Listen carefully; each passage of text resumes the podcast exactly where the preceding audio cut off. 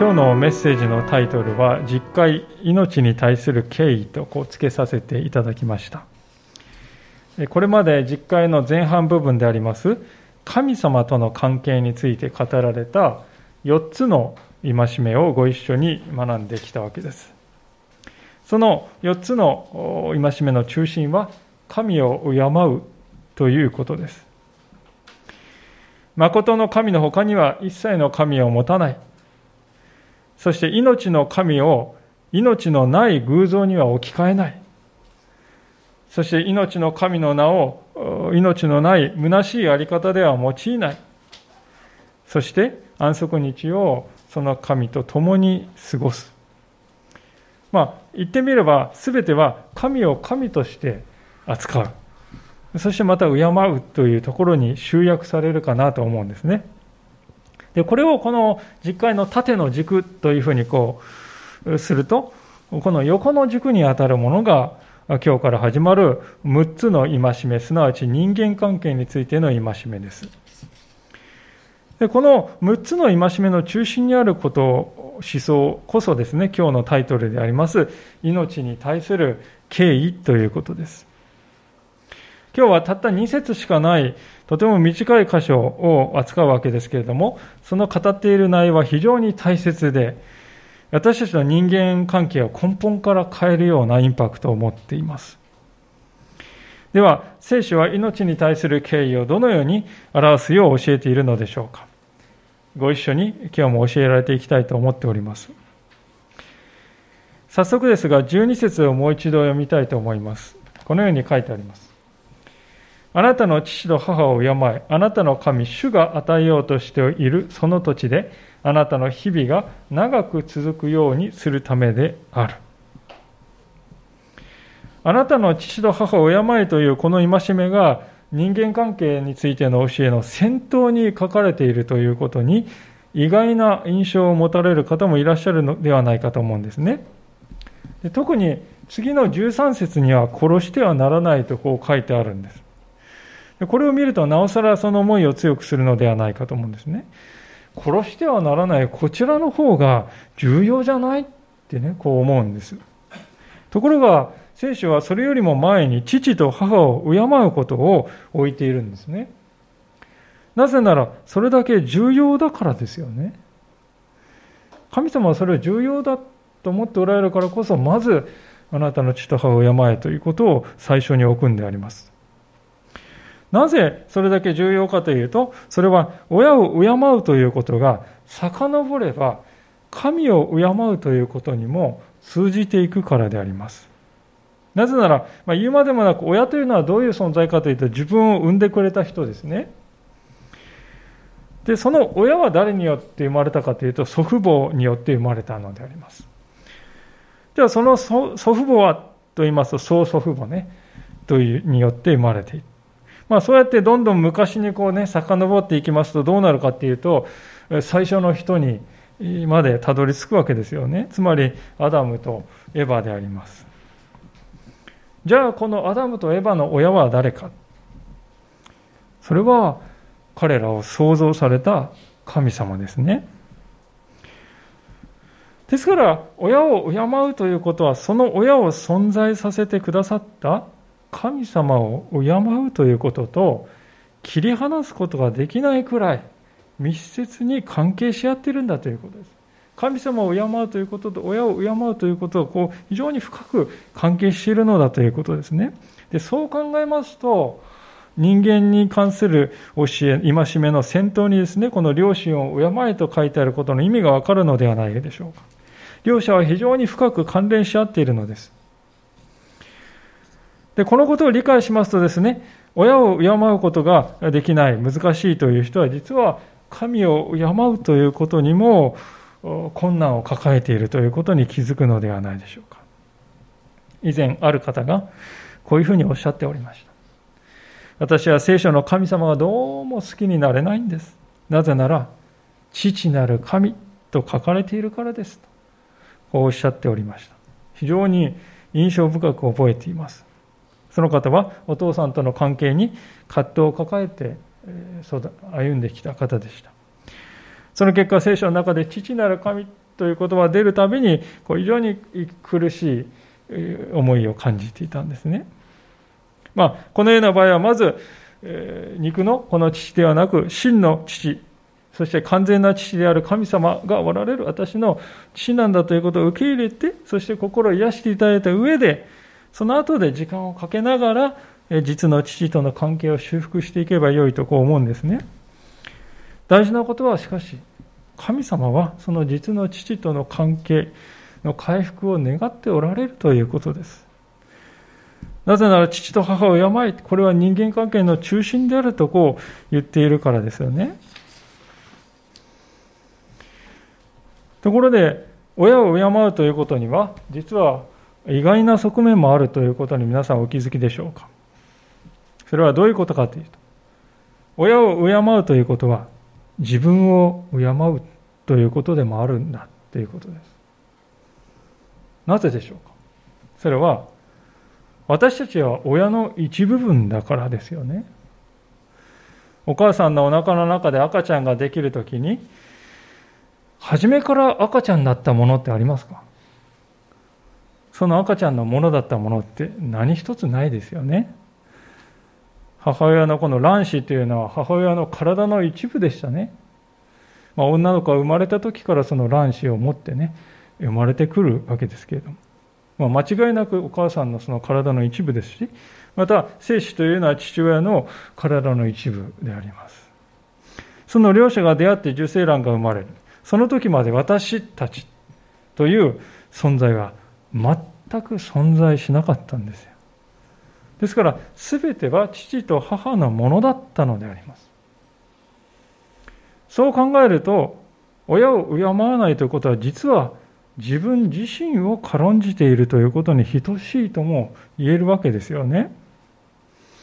私たちは常日頃ですね、親と自分とは別の存在だとこう思っているかもしれません。確かに、子供時代はですね、あの親と身体的なつながりを非常に深く持っていましたけれども、成長していくとだんだんこの体のね、触れ合いというのは減っていきますね。そして精神的な信頼とか関係にね、つながりにこう移行していきます。でそれは実に健全な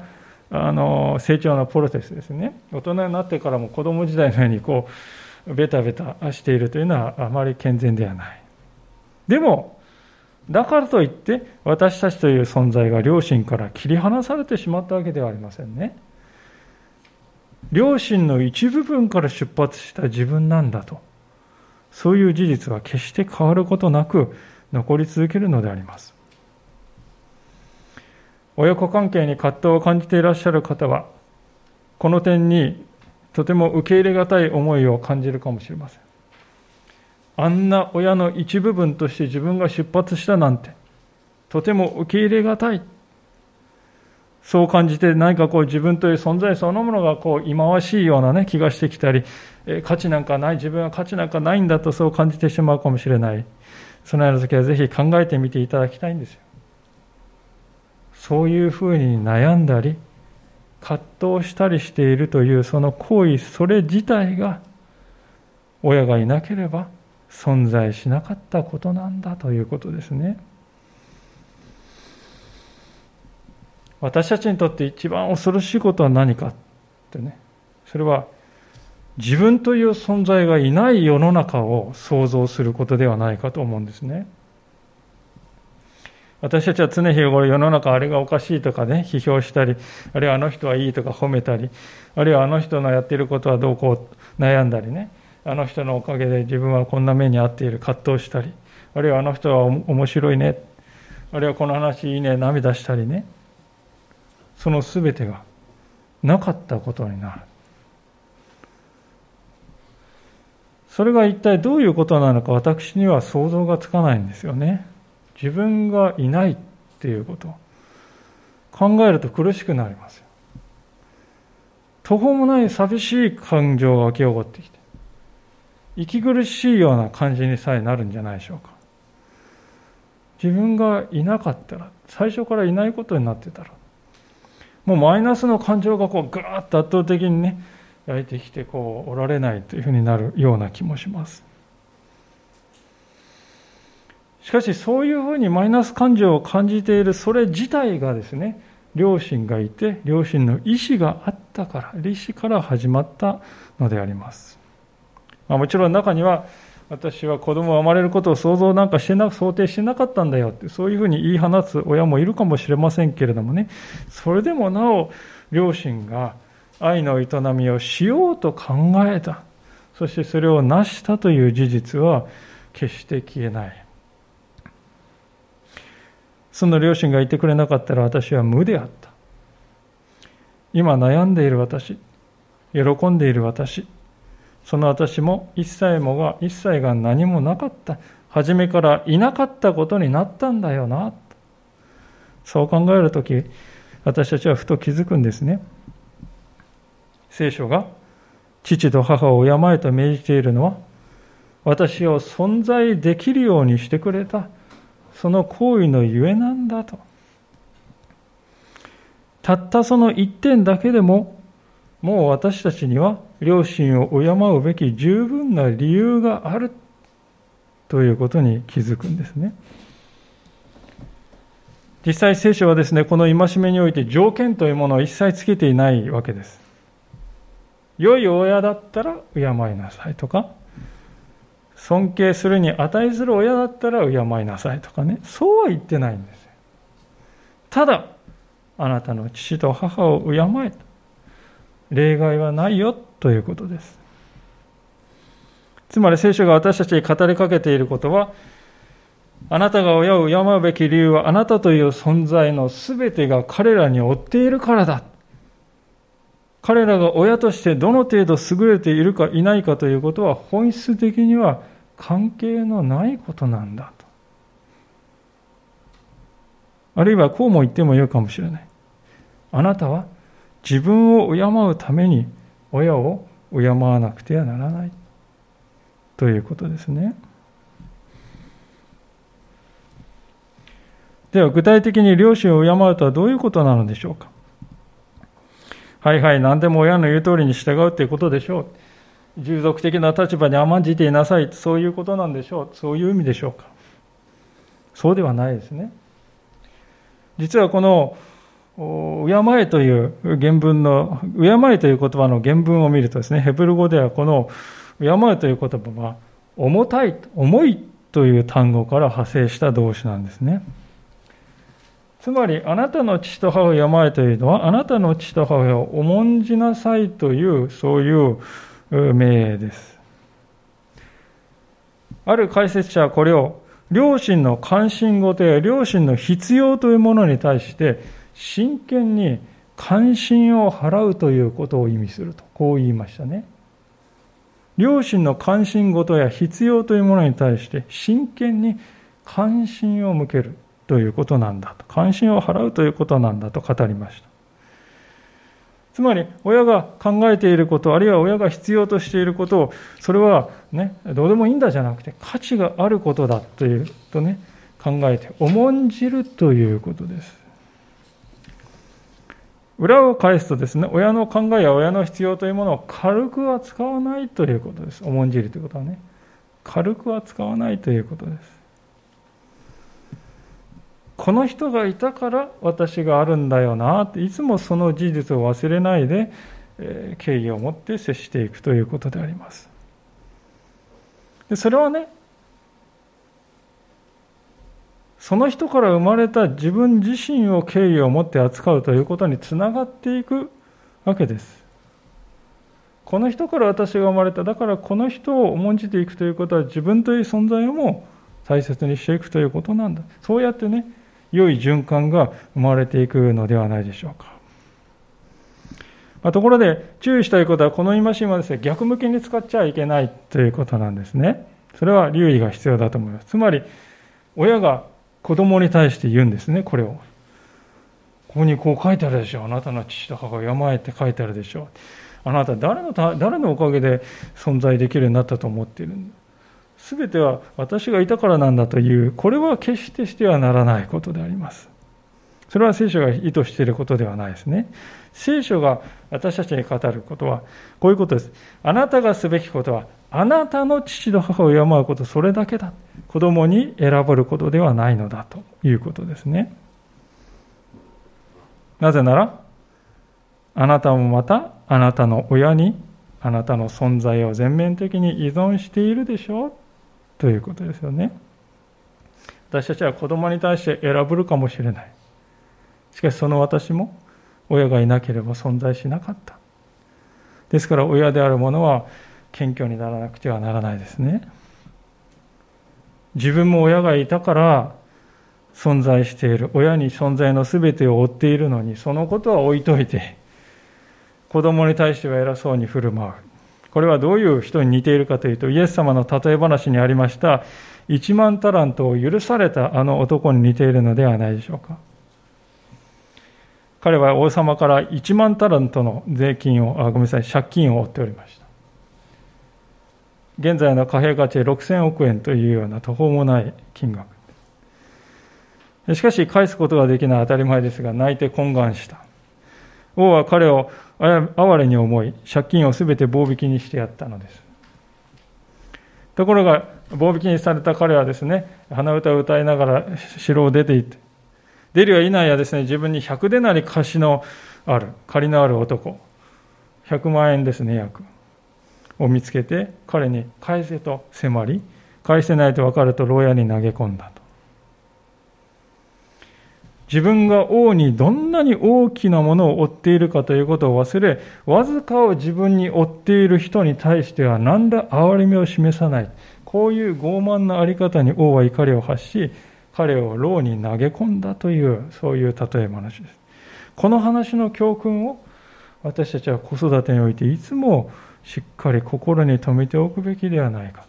この戒めはですから逆向きに使ってはいけない。誰のおかげで食べられると思ってんだ私たちは、まあ、私自身もね反省として何度か口走ったことがあったかなと思いますけれども本当に聖書が語っている教訓をですね私たちはしっかりと心に留めるべきではないかと思うんですね。さて、ここまで12節の前半をご一緒に見てきたわけですけれども、後半も触れないわけにはいかないですね。とてもとても不思議なことが書かれているわけです。12節の後半、改めて見てみたいと思います。あなたの神、主が与えようとしているその土地で、あなたの日々が長く続くようにするためである。なんか不思議ですよね。両親に対する敬意と寿命の間に何の関係性があるのかなってこう思うんですよ。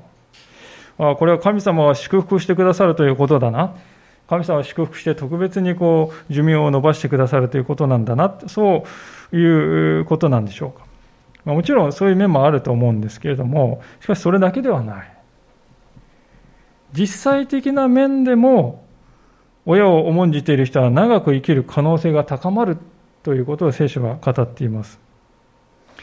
まあ、どういうことかというと、親を重んじていない人はですね、親の失敗の経験から学ぶということはできないからであります。考えてみていただきたいんですが、皆さんは物事を決めるときに誰の言うことを参考にして聞くでしょうか？参考にして決めるでしょうか？おそらく尊敬の念を抱いている人の話を聞こうとするんではないかと思います。そこでもし私たちが親に対する尊敬の思いというものを持っていないとすればですね、親から学ぼうなんて気は全く起きなくなるわけですよ。私たちの中にもあんな親から学ぶことなんて一つもないと感じている人がいるかもしれませんね。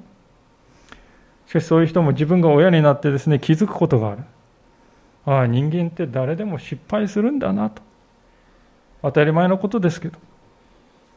若い時にはですね、そのことはあんまり実感はなかった。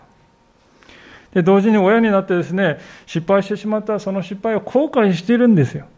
そして同じ失敗を繰り返したくないと感じているんです。その失敗の経験を何とかして子供たちにね、伝えてあげたいと思っているんです。でも、もし子供が親をですね、重んじる思いを持っていなければ、その子供は親のそういう貴重な失敗の経験から学べなくなってしまうんですよね。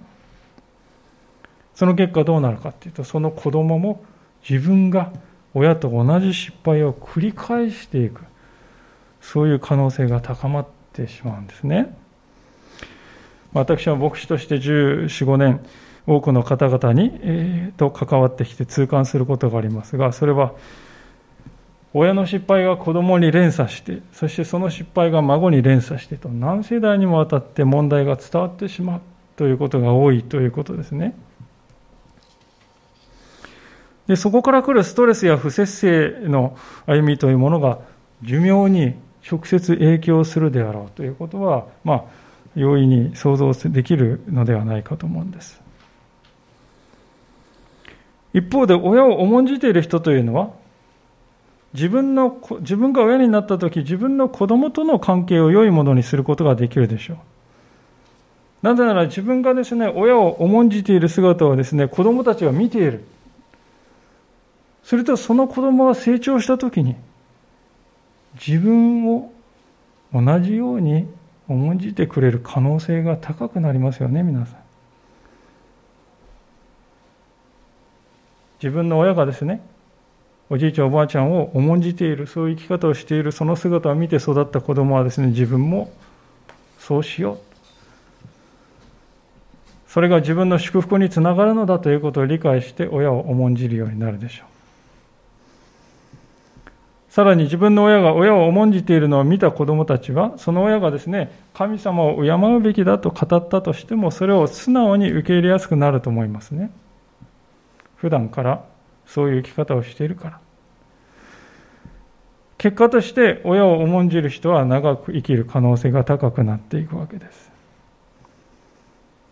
自分の子供から敬われて、ケアされて、愛されていくわけですからね。反対に親を軽んじている人は自分が老いた時に、今度は自分の子供から軽んじられることになっても何も不平を言えなくなってしまうかもしれません。自分がしてきたことを自分にそのまま帰って受け取ってきているだけであります。また親を自分が親を敬っていないその人がいくら神様を大切にしなさいと言っても説得力を持たないのではないでしょうか。行いで言葉を否定しているからであります。今でもなく神様を敬わない人は永遠の祝福を受け継ぐことができない。それは聖書の原則であります。ですから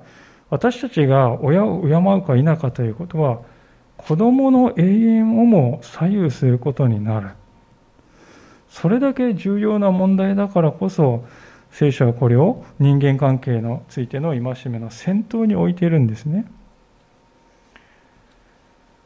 注目すべきはですね、この12節のがですね、実会の中で唯一具体的なですね、そうすればこういうふうになる、結果をですね、約束を伴った戒めになっているということです。これを行うときにあなたにも平安な老後が待っていると聖書は約束しているのであります。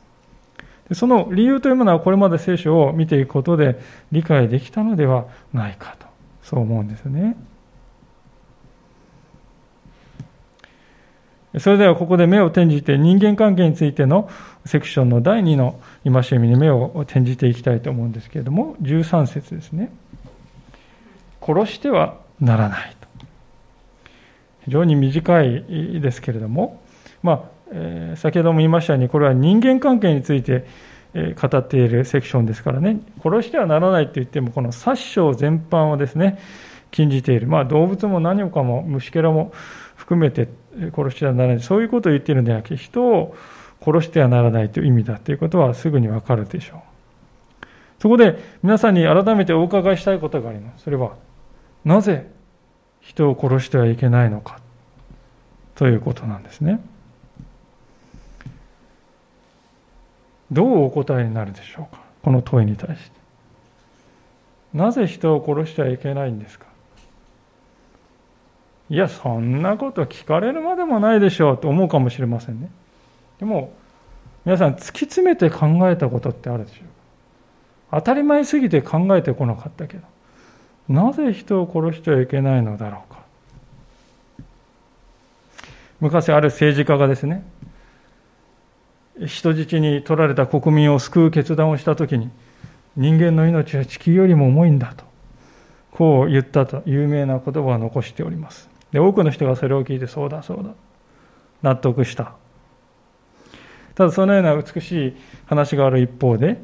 え、まさにそれと時を同じくするようにして、世界では戦争や内戦によってその何万倍もの人々が命を落としていたのですけれども人々はあまりそれには気を止めなかった命には思いも軽いもないんだ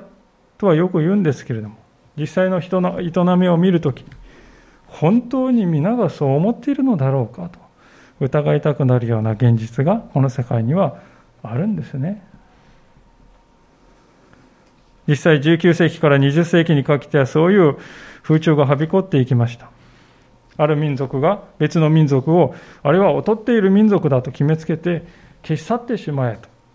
そういう企てが世界中で起こりましたね。また病気を持っている方や障害を持っている方が虐げられ価値がないものとされそして歴史の闇へと追いやられるというような悲劇も起こってきた。その背景には進化論的な世界観が影響したとも言われているわけです。自然界を見るとそこは弱肉強食の世界そのものです。弱い者が強いものをあごめんなさい、強い者が弱い者を犠牲にして動物たち動物たちは生きている。その考え方を遺伝子レベルで当てはめたのが、まあ、古典的な進化論でしたね。この世で必要なのは、より優れた遺伝子を持っている人だ。そうでない遺伝子は不要である。その時代の人々は考えました。今は人権の時代と言われますけれども、この現代であっても、人々の心の底にはそういう考えが依然として残っているのではないか。より優れたものが生き残るべきだ。あからさまにそう公言する人さえいるのですね。さすがにそれでは都合が悪いからか最近の進化論ではこういうことを言うようになりました。生物というものは自分の種全体の利益のために個々が犠牲になる利他的な行動をとることがあるんだと。自分という種の全体を守るために自分を犠牲にするそういう利他的な行動を生物は取るんだと、そういう主張をするようにもなりました。人間は時折ですね、他者のために自分を犠牲にする行動を取るわけですけれども、それは無意識のうちに種全体を保存しようと本能でやっていることなんだと。そういうふうに言うのであります。しかし人間の歴史を考えると、そのような考え方にはいささか疑問符をつけざるを得ないと思うんですね。実際、歴史に現れた独裁者たちの果たして誰がですね、私は人類という種全体の利益のことを考えている。そうやって考えたか。1ミリも考えていないと思います。むしろ自分の利益を、自民族の利益だけを考えて、それが何が悪いのか、どこに問題があるのか、そう開き直って、結果として途方もない惨劇が繰り返されてきた。ですから、なぜ人を殺してはいけないのかという問いに対してですね、人間の理性とか常識というものは、ほとんど当てにならないですよね。時代時代において、場面場面において変わって、移り変わって、定まるところがないですね。では私たちは一体何をよりどころとすればいいのか。聖書がその答えをはっきり私たちに示してくれているのであります。一箇所戻って開けてみたいんですけれども創世記のですね9章の5節というところを見ていただきたいんですね。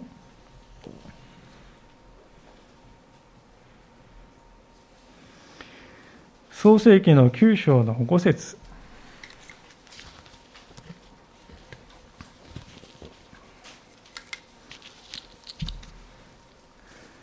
このように書かれております。創世記9章の5節5節と6節それではお読みいたします。